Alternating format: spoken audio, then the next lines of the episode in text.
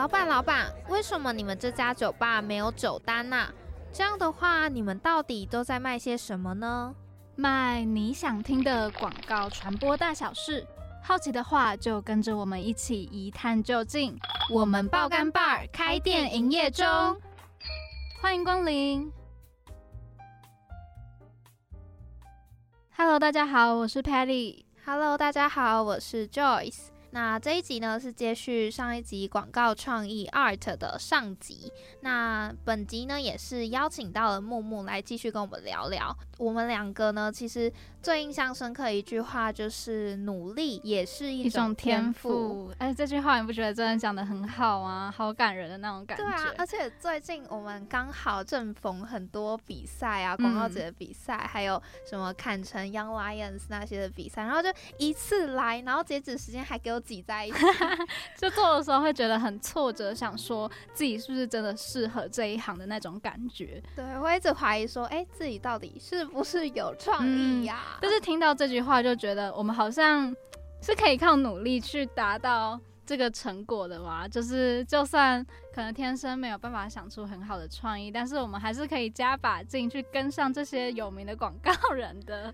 对，虽然我可能现在还没有办法想出那么有创意的那些活动，嗯，但是努力一直努力努力下去，也可能会有一些小小的收获跟成就。嗯，而且我觉得就是只要我们愿意花时间去想这些创意的话，不管你是想一个也好，还是如果你越想越多，想到十个。的话，其实就是有点万中选一的那种感觉吧。你总会想到一个还不错的创意吧？我懂。其实我觉得这么多的比赛里面，我觉得最难最难的，反倒不是就是真的你要想出一个什么东西，反而是你要怎么去想到比你现在想的这个东西还要更好。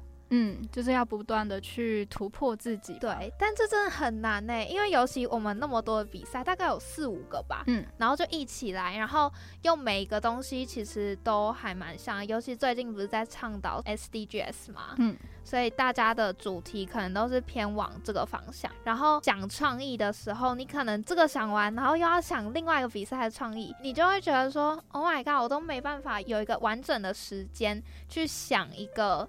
创意，然后去把它想到最好，嗯，所以在这个时候，我是觉得我在这部分比较挫折。我也觉得，就是我们现在比较没有一个空闲时间去想创意，我觉得这是一个蛮困难的事情。那接下来呢，我们就来听木木的下集，来听他在这一集之中到底跟我们分享了什么故事。每一杯调酒都是独一无二的，不一样的心情，不同的想法，碰撞出独特的滋味。可能酸，可能苦，也可能涩，也可能是甜的。今日特调，错过不再。不知道听众朋友们有没有在停车场找停车位的经验呢？就算没有的话，应该也有看过爸妈或是亲朋好友，就是可能在开车的时候在停车场里面，然后再找。停车位，停车位。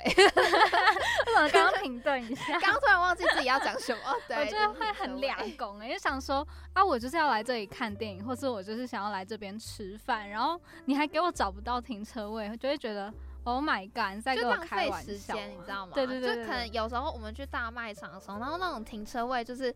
很多层，然后你就要一层一层找，哎，这一层没有，那我再去下一层，就觉得好浪费时间哦。然后我爸每次在这时候就会叫我们说，哎，你们先下车，先去餐厅，然后他等下停好车再过来。然后等他好的时候，他再过来的时候，菜都已经上了，都已经上完了，你知道吗？所以我们今天就是想要来跟大家分享南韩他们为了要解决这个问题去想出的一个广告案例。哦，我真的很喜欢这个广告案例耶，因为我觉得。它就是很 simple，它就是一个很简单的创意，然后解决人们的问题，而且它成本超级低，然后又可以做的让人很 press 会惊讶到。反正它的那个 insight 呢，其实就是发现说，因为大家在找停车位的时候，其实会。不小心浪费了很多的时间嘛，而且也会在找停车位的过程之中去消耗地球的资源，就像是会浪费石油嘛。对，其实他们调查出这样子绕来绕去，然后大概可以耗费掉一公升的石油。而且他们在南韩汽油的消费量是非常高的，它其实跟台湾一样都是缺乏石油的国家，所以有一个石油公司呢，就想到一个非常有创意的方式去解决这个问题，叫做 Here Campaign。不知道听众朋友们有没有看过？可是我真的觉得大家一定要去看，因为真的太厉害了。其实我看它好像是一个有点旧的广告案例了嘛？对，它其实超级旧。然后那一天就是我在上课的时候，然后老师就有放这个广告案例给我们看。我一看到我就忘不了嘞。反正这个广告案例呢，他就是想到要用气球，把气球绑在停车位上面。那因为通常我们都知道那个气球它会飘起来嘛，对，所以你可能在入口的时候，你就可以看到那边有一个气球飘起来，对，它就是一个箭头，然后指着下面的那种气球，然后上面写 here，它就是告诉你说，哦，这边有一个停车位。然后你如果是那种平面的停车场的时候，你就远远就可以看到哦，那边有一个 here 的那个气球，你就知道那边有停车位。然后你开到那边之后，倒车入库，因为你会压到那个气球的线，然后它就会那个气球就会被你降下来，你就会知道说哦，这边有人停了。对，我觉得超厉害的，然后成本超级低，就是一颗气球。的钱，那它就可以 save oil、save time，还有 save money 跟 save earth，超厉害的。一个四全其美的广告。对，没错，四全其美哦，比两全其美更厉害。OK，所以大家如果有机会的话，就上 YouTube 去看一下这个广告，可以在下面留言跟我们讲说，就是你也喜欢这支广告，或是推荐更多广告案例给我们。你想选真心话还是大冒险？我想听冒险里的真心话。真心话大冒险，你敢听冒险里的真心话吗？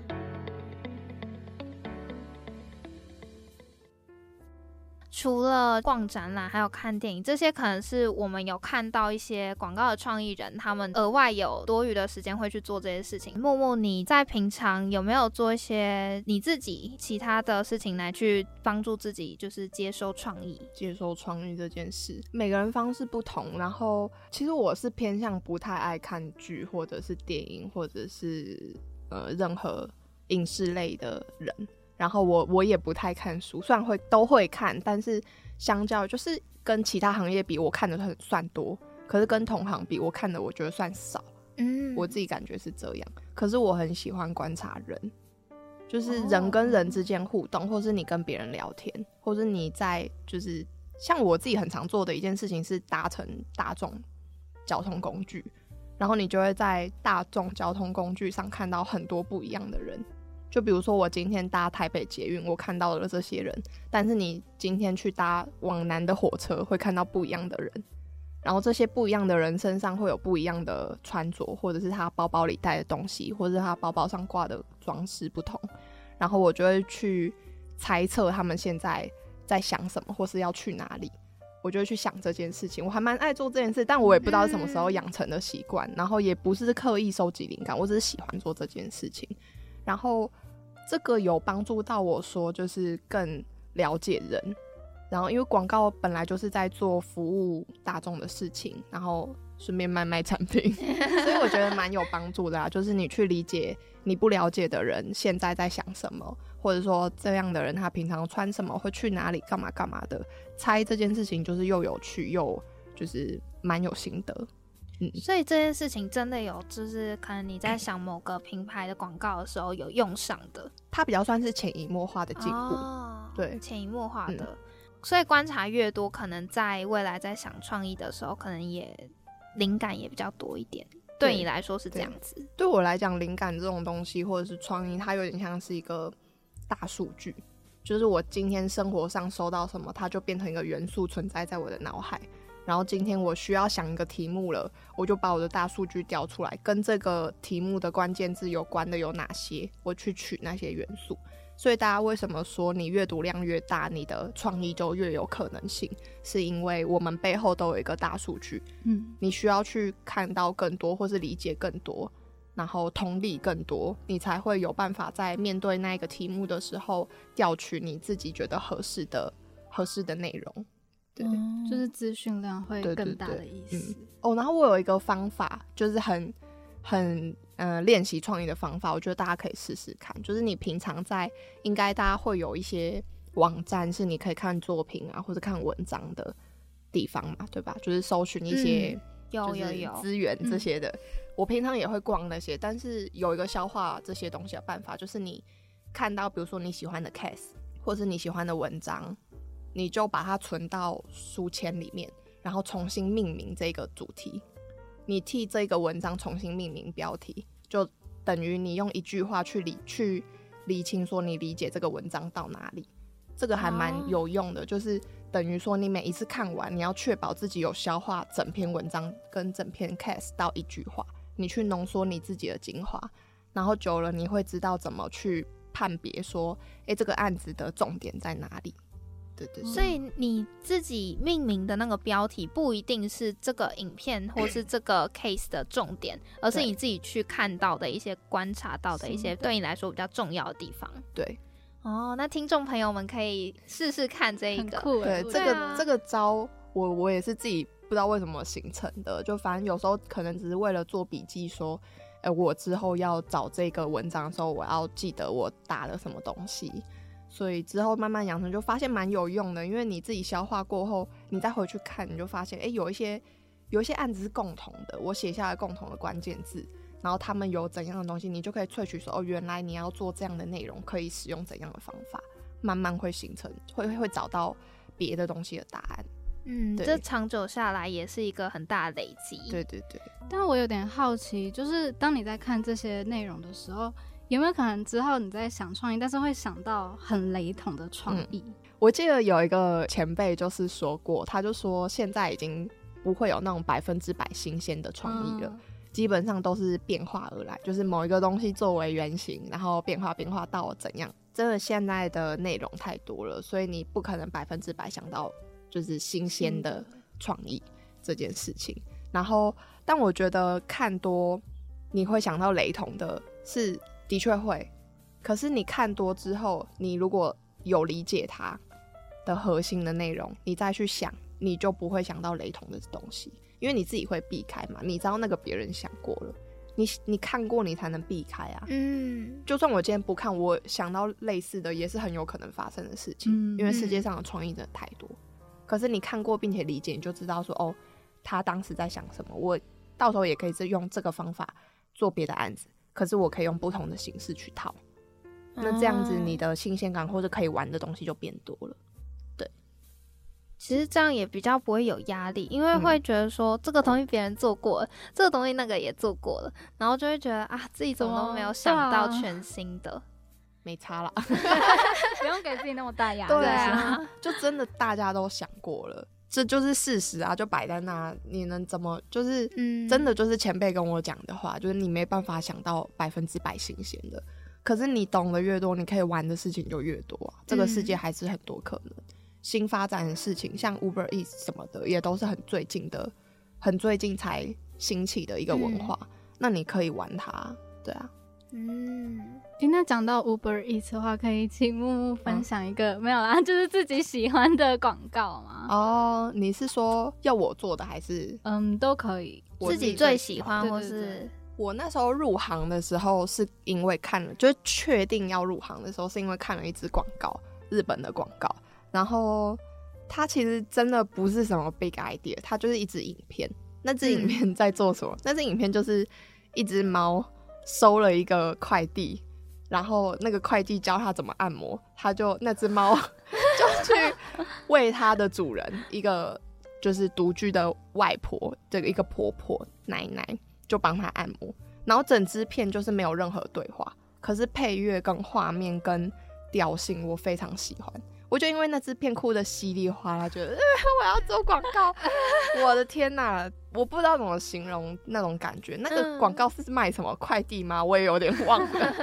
但是我很喜欢的原因，不是说就是它有什么很高远的概念，或者是它的形式多么的吸睛。我觉得只是因为你知道世界上有人在用很平静的方式做作品，卖一个东西，你会觉得。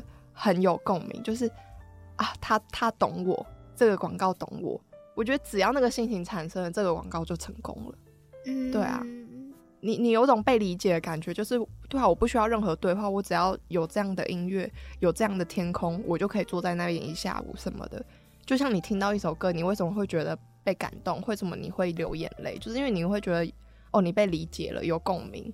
你看到那种广，我我觉得那种广告对我来讲就是成功了啦，不用什么就是得奖啊，干嘛干嘛的。今天回去查一下。对啊，今天回去查一下。他其实真，我记得你好像打猫，然后广告就可以看到类似，应该就可以找到。但是那支广告真的就是在我入行之后，我觉得它真的就是小品。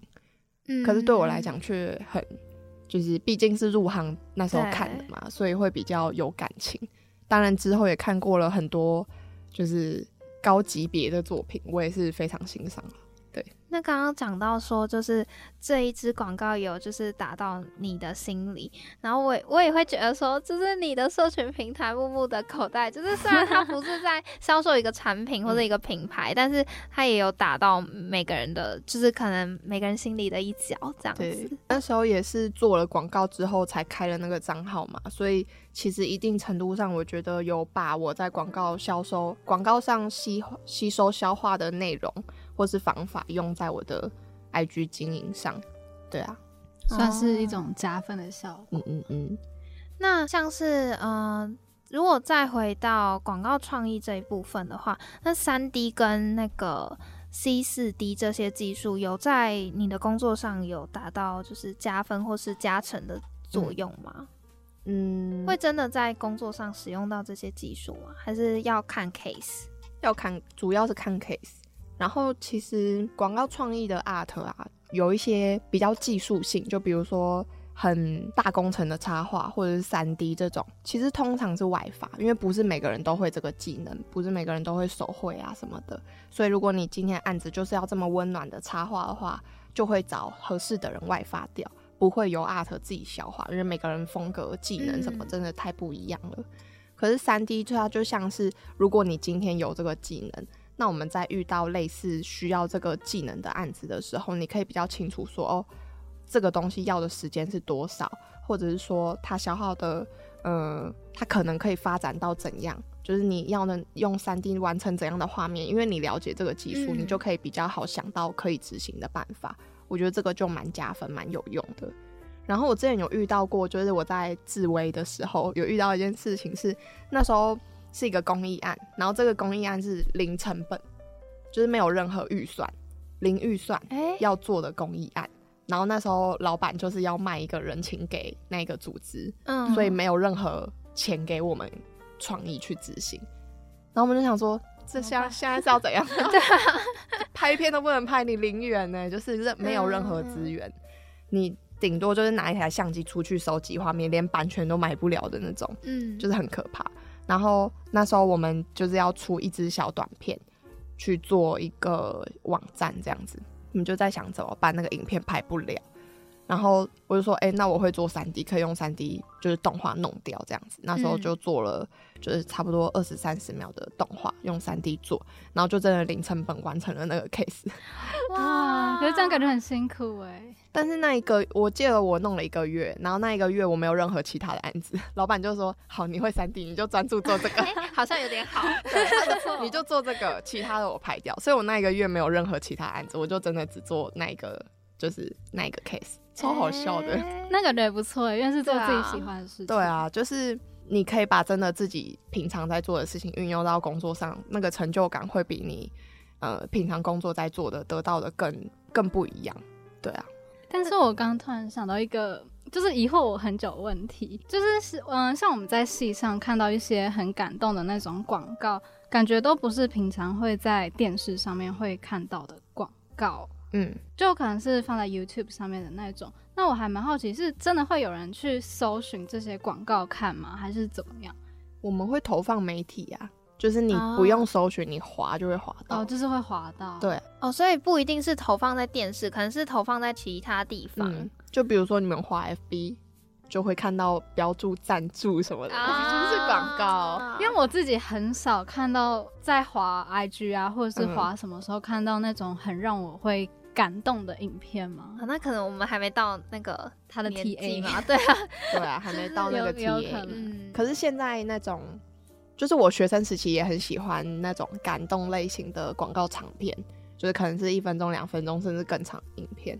但其实现在客户不太做那一种的，所以不一定是你少看到，而是现在的确就是变少了。嗯，比较多都是以前，因为现在大家会觉得大家划手机啊，就是耐心没有那么高了，所以你出一个一分钟、两分钟的影片，我我看不完。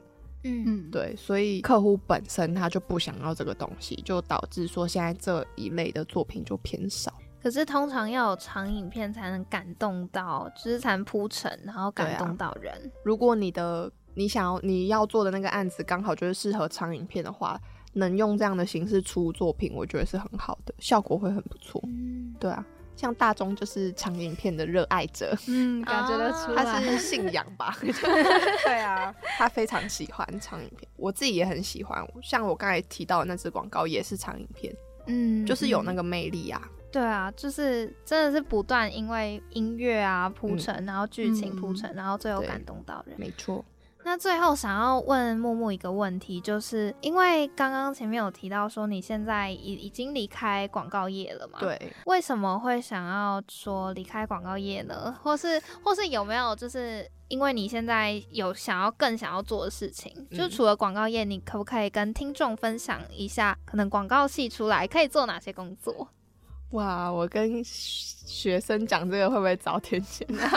等下业界听到想说，哎，你干嘛劝人家离开？现在广告都这么少人了。其实我觉得，嗯，当然每个人有想去做的事，那就去尝试，这个是大家都在沟通的常态了。嗯，那以我个人的，就是经验，或者是说我现在离职的原因的话，当然。就是偏向，就是我要去做自己想做的事情。嗯嗯。那也回到说，我的身份是广告创意。其实创意这个位置，它本身就是一个很灵活的位置。你平常在想的就是比较好玩的事情，或是你本来就比较没有一个规范，说你现在要去做一个什么行动。反正我们就是比较自由，所以导致说我们会的事情，或是想发展的事情也比较多。像我自己的话，就是我有在做副业，就是那一个 IG 嘛。嗯，那那个 IG 虽然说它跟广告不是那么完全相关，但是它也就是用到了广告很多元素，以及它也真的有在赚钱。所以我后来是觉得，哎，我其实在想那些道具，也是在发挥我的创意。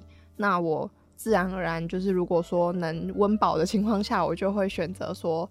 现在在这个年纪，我可以去尝试看看用它发展更多可能，所以我选择了这一条路。但其他人或许有不同，他可能今天在做一个嗯咖啡相关的案子，他爱上了这个产品，或者说这一个他觉得这一条路很有趣，那他可能就会去发展那一条路相关的事情。就是我觉得，嗯，做广告创意它很迷人。你可以接触各式各样的事情，你也有各式各样的可能。那如果你现在正处于这个位置，你就享受它。那如果你现在想离开这个位置，那也没关系，你还是一名创意，只是你允许自己的位置有更多的空间，就只是这样而已。对啊，我现在还是觉得我是一名创意啊，嗯嗯嗯，也是广告创意，我还是在做着宣传的事情，只是我不坐在公司而已。对啊，嗯。就是给听众朋友们另类的一个就是想法，可以去思考一下。好，那今天很高兴可以邀请到木木的口袋木木，然后来跟我们分享，谢谢，谢谢。我们爆肝报的首播时间是礼拜五晚上八点半到九点。我是 Joyce，我是 Patty，我们下次再见，拜拜。